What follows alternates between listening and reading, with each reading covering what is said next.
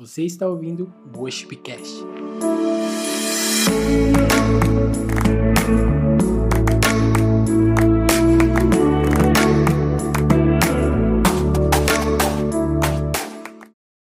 Jesus, vendo a fé deles, disse ao paralítico: Filho, teus pecados estão perdoados.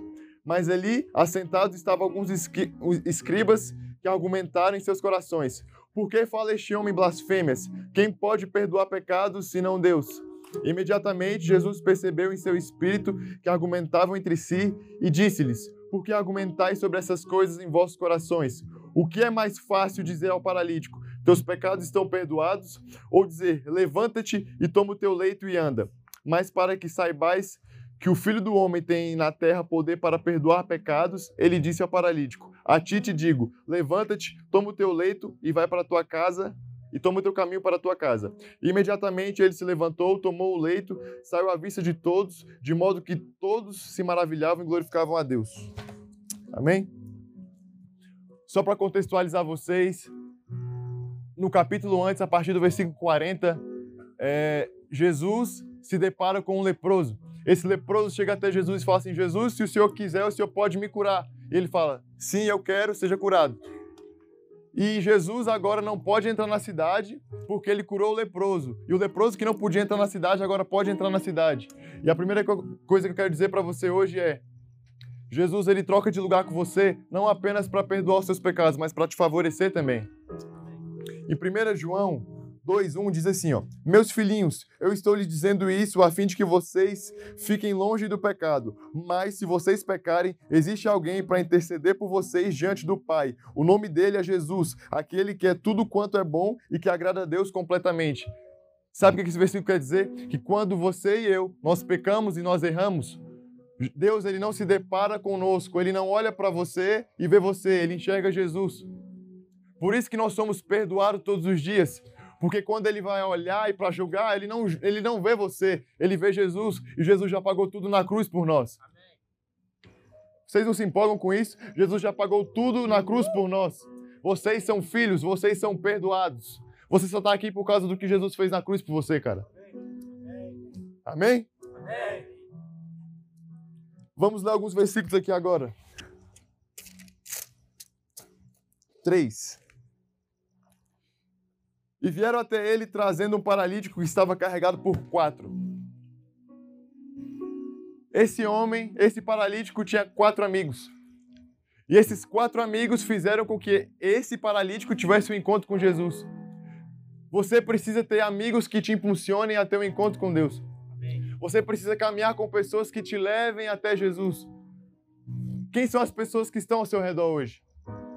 Quem são as pessoas que andam com você? Essas pessoas elas fazem com que você tenha um encontro com Deus ou não?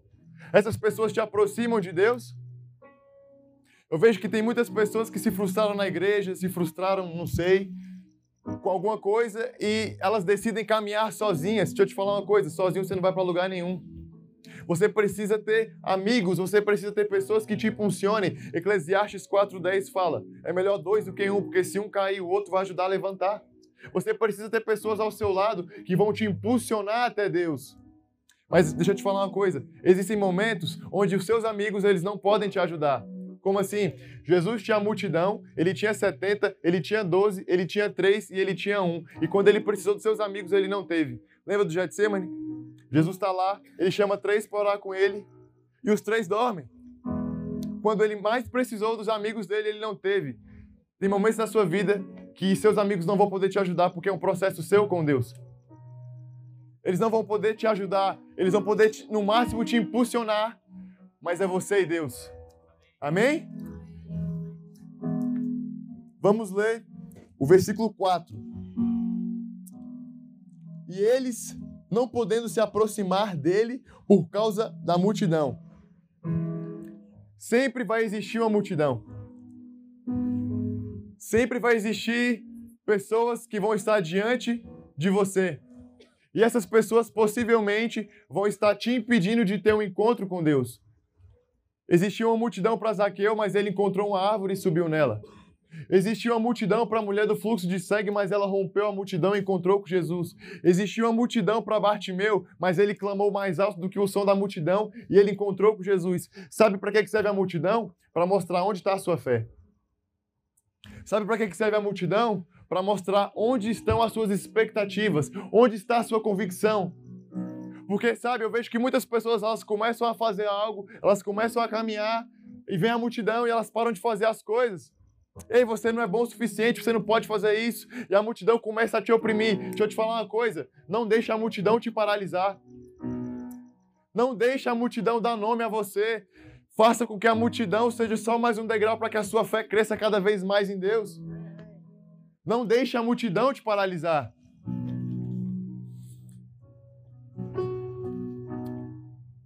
Opa, sumiu. Vamos ler a parte B do versículo 4, que diz assim: Destaparam o telhado onde estava e, fazendo uma abertura, eles baixaram o leito onde estava deitado o paralítico. Agora presta atenção. Muitas vezes eu e você, nós começamos a andar, nós começamos a fazer algo para Deus e de repente a gente vai se deparar com uma porta fechada ou com um empecilho. Aí muitos vão dizer: não era da vontade de Deus, vou desistir. Sabe o que eu aprendo com essa história? Que se a porta está fechada, se não tem como entrar pela porta, eu tenho que subir no telhado. Agora presta atenção. Imagina você subir num telhado, que já é difícil, com uma cama e com um paralítico resmungando. Não é fácil. Não é fácil. Imagina o que esses quatro amigos passaram.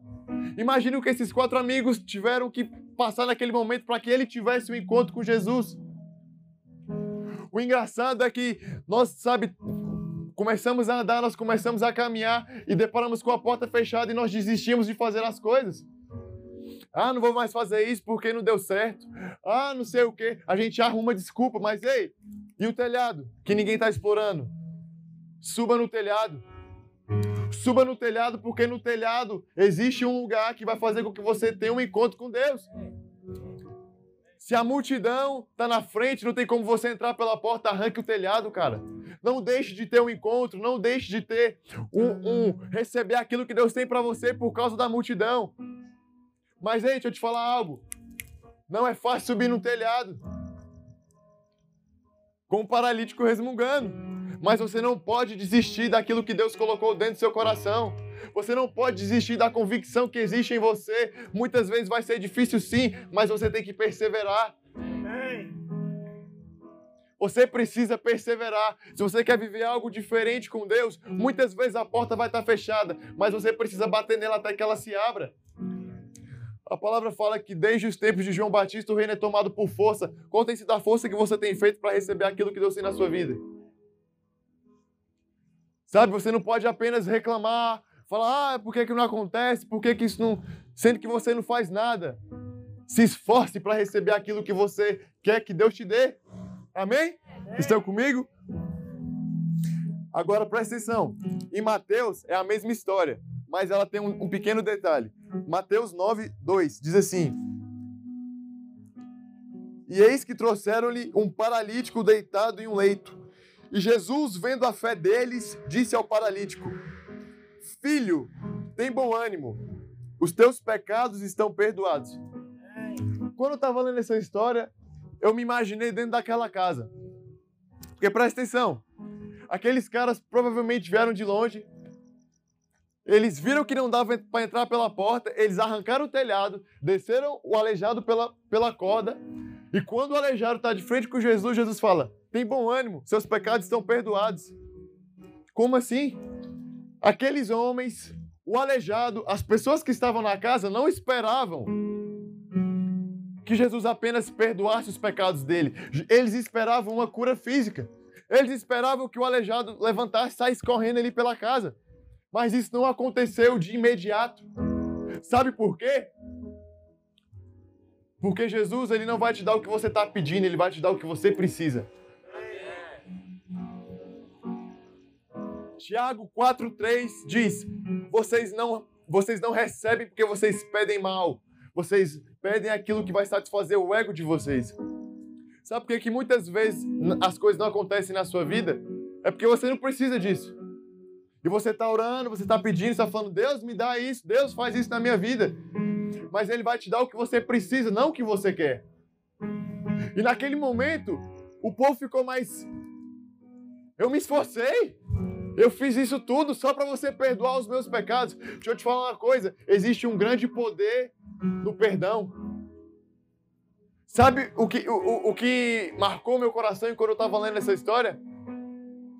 Que muitas vezes nós não valorizamos o sacrifício de Jesus. Como assim? Jesus morreu por mim e por você para que você tivesse vida. E através do que ele fez, nós somos perdoados. Só que às vezes a gente acha que ele fez isso por obrigação. Ei, ele não tinha obrigação nenhuma de morrer por nós. E nós não valorizamos isso. Nós valorizamos muitas vezes mais uma, uma cura física, uma manifestação, pó de ouro. Isso é incrível? É. Mas é muito mais incrível eu acordar todos os dias sabendo que eu sou perdoado por Jesus. É muito mais incrível eu acordar todos os dias entendendo que o porquê que ele morreu por mim, através disso eu tenho vida. Só que a gente não valoriza isso porque acha que ele fez o que ele tinha que fazer. Ele foi obrigado a fazer aquilo. Não, não. Ele fez aquilo porque ele acredita em mim e em você. Então, sabe? Se você está pedindo algo para Deus, se você está batendo na porta e você não está recebendo isso, muito provavelmente você não precisa do que você está pedindo. E Ele não vai te dar. Ou se não, Ele pode até te dar. Ele pode fazer igual o filho pródigo, lembra? Ele chega assim, pai, não quero mais saber do Senhor, me dá minha, minha parte da herança e eu vou embora. O pai, dá. Eu quero saber, quem é pai aqui? Tem um aqui, que eu sei. Tem mais alguém que é pai? Quem, que, que pai que pegaria e daria? Não, vai lá, filho, gasta lá. Gasta tudo, não. Ninguém faria isso. E o engraçado é que o pai dá e o pai fica na porta, sabe por quê? Porque o pai sabia que o filho ia voltar. Muitas vezes Deus vai, nos, vai permitir com que você viva algumas coisas, porque Ele sabe que você vai voltar. Quando o filho pródigo estava comendo com os porcos, ele se lembrou: na casa do meu pai eu vivia melhor, então eu vou voltar. Deus às vezes vai permitir com que algumas coisas aconteçam na sua vida para você perceber que o melhor lugar que você pode estar é na casa dele.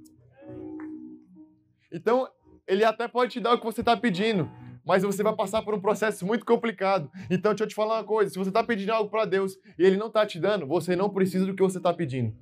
Amém? A história continua. Naquele momento, Jesus dá um nó na cabeça dos mestres da lei. Por quê? Porque para eles, uma pessoa só podia ser curada se ela fosse perdoada.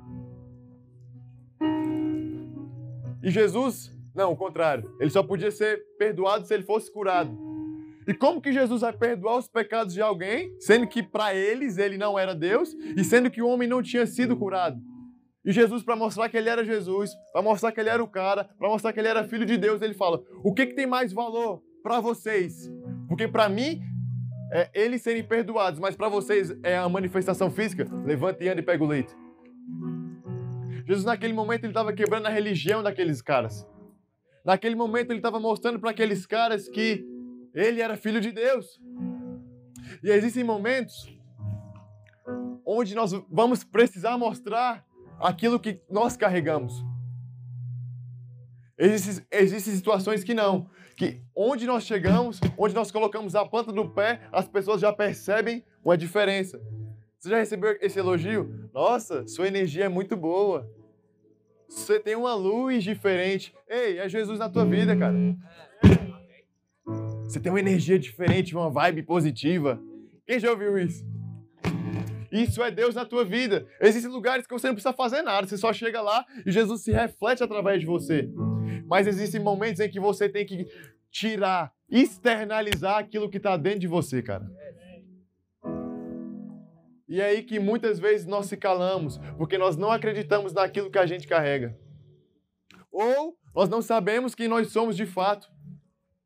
Nós vivemos uma geração que tem uma crise de identidade muito grande.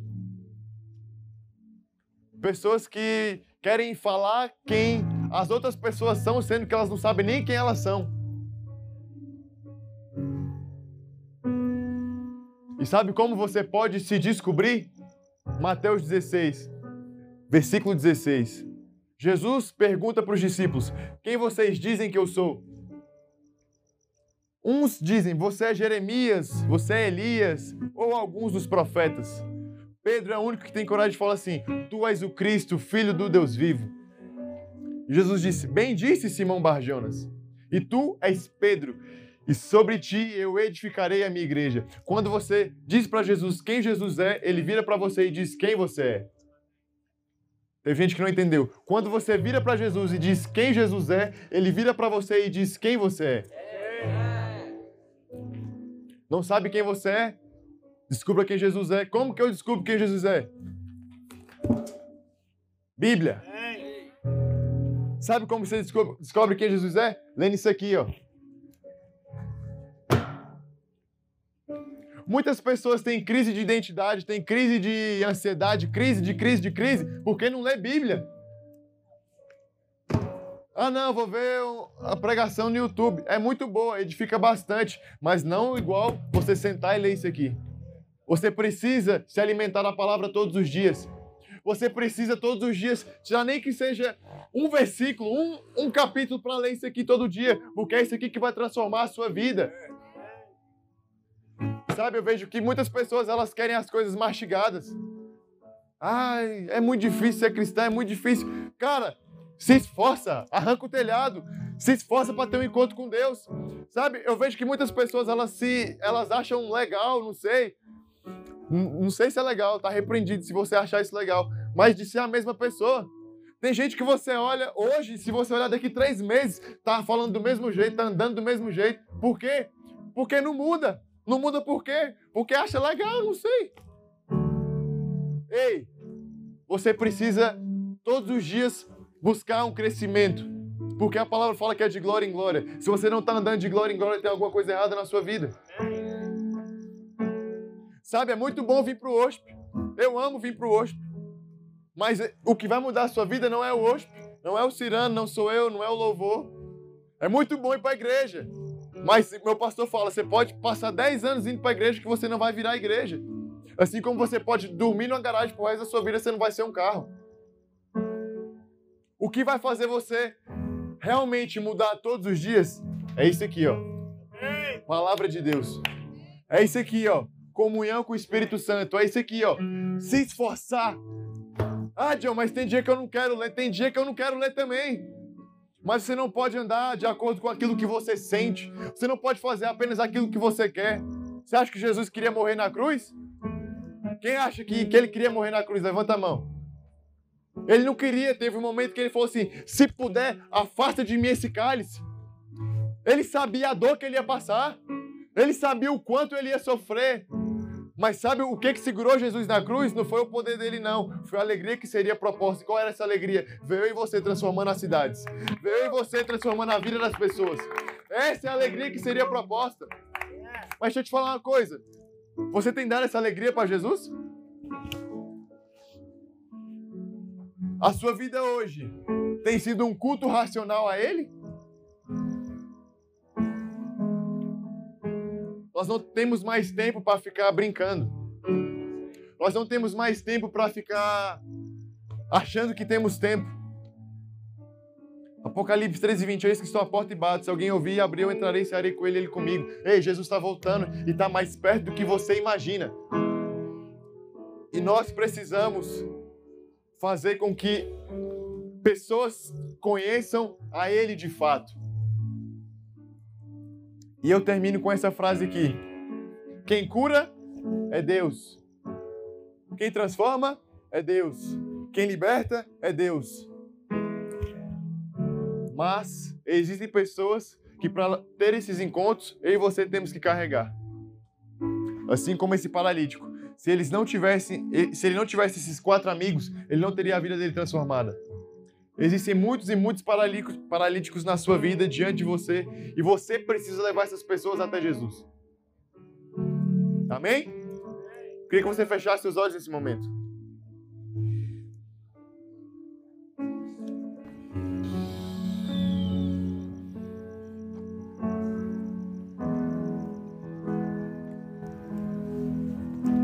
Enquanto eu estava orando já tarde, o Espírito Santo me mostrou Gálatas 4,19. Dores de parto até que Cristo seja formado em vós. Algumas pessoas hoje sentirão uma dor que elas nunca sentiram. John, que dor é essa? Dor pelo perdido. A dor por aqueles que ainda não tiveram um encontro verdadeiro. A dor por aqueles que não tiveram, sabe, aquele encontro com Deus. E eu queria que você começasse a orar em línguas nesse momento. Você que é batizado, se você não é, seja batizado agora no nome de Jesus. Sabe, comece a edificar o seu espírito agora.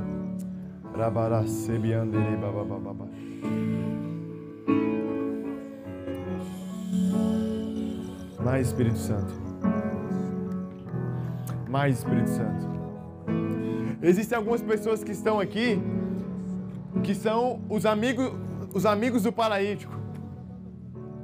Que são pessoas que têm fé, pessoas que têm convicção, mas eu vejo hoje Deus aumentando a fé dessas pessoas. Mais Espírito Santo. Mas também existem pessoas que estão aqui que são o paralítico, que estão desanimadas, que estão tristes, que chegaram aqui sem esperança alguma, sem expectativa nenhuma. Mas assim como Jesus falou para o paralítico, eu te falo hoje: ei, tem bom ânimo. Você não é o que você está passando. Você não é a fase ruim que você está vivendo. As coisas vão melhorar. Marcos 4, versículo 35, Jesus falou para os discípulos: passaremos para outra banda. Mas no meio do, do, do, caminho, no meio do percurso, o barco começa a afundar. E eles falam: Meu Deus, o que está acontecendo? Você está dormindo, a gente está morrendo aqui. Ei, sabe o que ele fala para você hoje? Se lembre do que eu já te disse no começo: passaremos para outra banda. Amém. Nós vamos chegar do outro lado. Mas, John, o barco está afundando. John, está muito difícil. Se lembre do que Jesus falou ao seu respeito. Se ele falou que você chegaria do outro lado, não importa a circunstância, você vai chegar do outro lado. Mais Espírito Santo. Rebadem quemanto rei biarabachora babababas.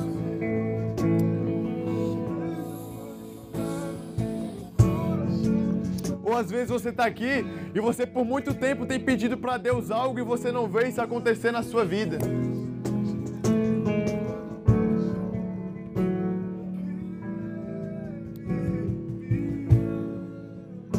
Não é porque Deus é mau, não é porque Ele não gosta de você, é porque Ele te ama tanto que Ele está te dando o que você precisa e não aquilo que você acha que você precisa.